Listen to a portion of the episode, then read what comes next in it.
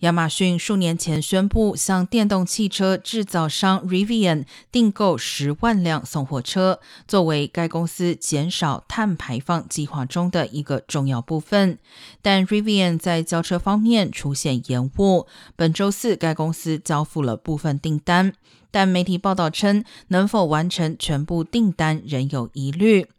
Rivian 目前面临半导体和其他零部件短缺，同时该公司上周称有可能裁员以及采取其他削减成本的措施。